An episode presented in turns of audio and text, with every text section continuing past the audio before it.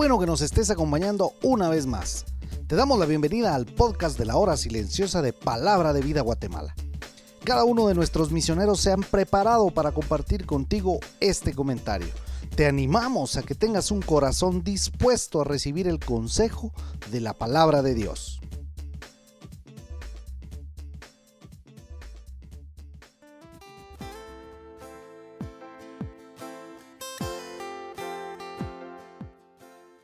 Qué bueno poder estar en el comentario de la hora silenciosa el día de hoy. Estamos allí en Tito capítulo 1 del 1 al 9.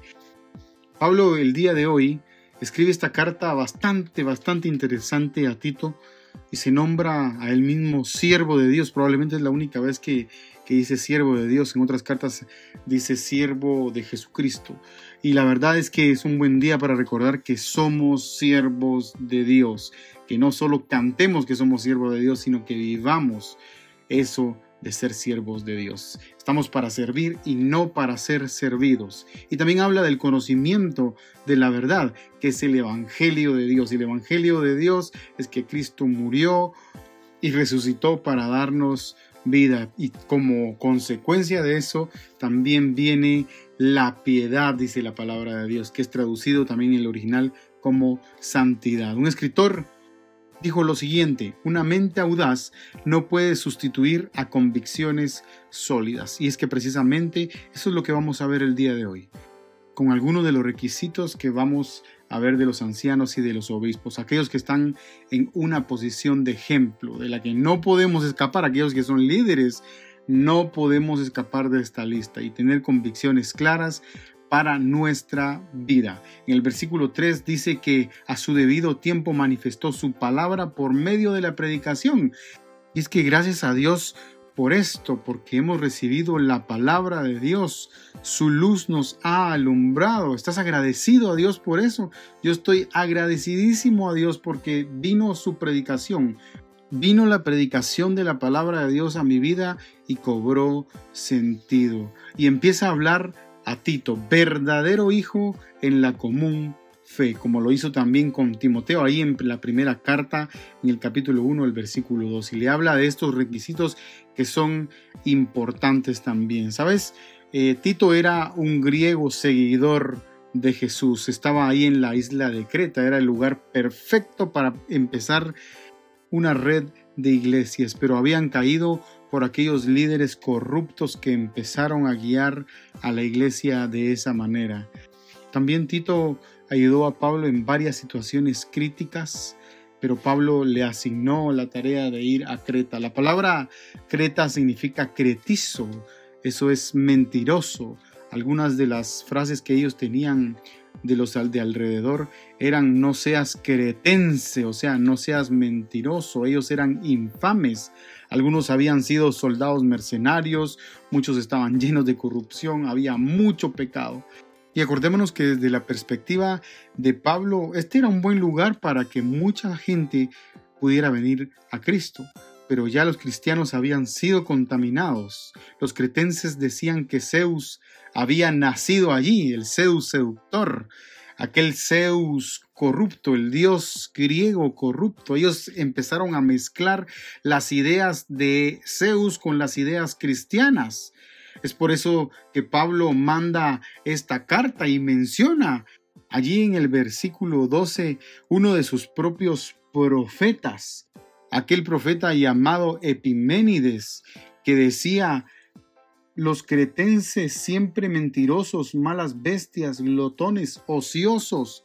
Y por eso era la responsabilidad de Tito poder corregir esas cosas que andaban de alguna o de otra manera mal en la iglesia y que habían permitido entrar a la iglesia local.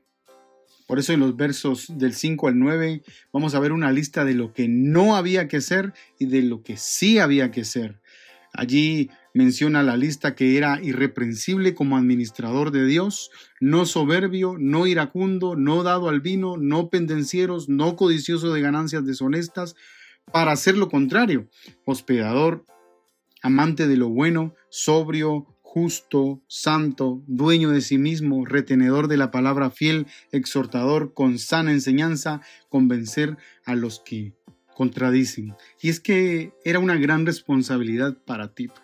Al tener la lista y sabiendo el contexto y el sistema de valores que los cretenses tenían, era para de verdad corregir lo que se estaba haciendo en ese momento. Y es que Pablo le iba a decir a Tito en cuanto a ser amante de lo bueno. O como al principio dice de ser irreprensible. Y quizás un buen ejemplo de esto era Daniel, que mostró siempre la diferencia ante el rey. Y alababan a Dios por el testimonio de Daniel. Pero, ¿qué hablar de amante de lo bueno? Cuando pienso en esta frase se me viene a la mente que desde el principio el hombre ha sido amante de lo malo. Si no miremos a Adán, que desde el principio amó lo prohibido, o como Salomón, por ejemplo, y David, descritos ahí en Primera de Reyes 11:4, cuando dice su corazón no era perfecto con Jehová su Dios, como el corazón de su padre David, porque así es el corazón del hombre, engañoso. Ellos van a ser siempre amantes de lo malo. Pero hoy es una buena oportunidad para pensar en esto. ¿Qué decir de retenedor de la palabra fiel? Aquellos que verdaderamente buscan al Señor. Como dice la palabra en Mateo 6:33, buscad primeramente el reino de Dios y su justicia y todo lo demás vendrá por añadidura. Ser retenedor de la palabra, aquella persona que realmente busca todos los días al Señor, no lo hace una costumbre, lo hace una convicción. Por eso vívelo. El día de hoy es un buen día para hacer un checklist, para pensar, Dios, ¿qué tengo que cambiar el día de hoy? Te animo a que hagas un checklist, haz una lista de cosas que tienes que cambiar en tu vida. Probablemente vas a tener que utilizar esa lista que está del versículo 5 al versículo 9 donde vas a tener que ser muy sincero con Dios y decirle, Señor, necesito más de ti, necesito cambiar esto de esta lista. el soberano Dios bendiga tu vida grandemente.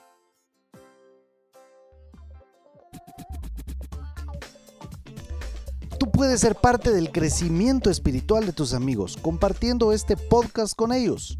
Síguenos en nuestras redes sociales para recibir más recursos como este. Nos encontramos nuevamente el día de mañana.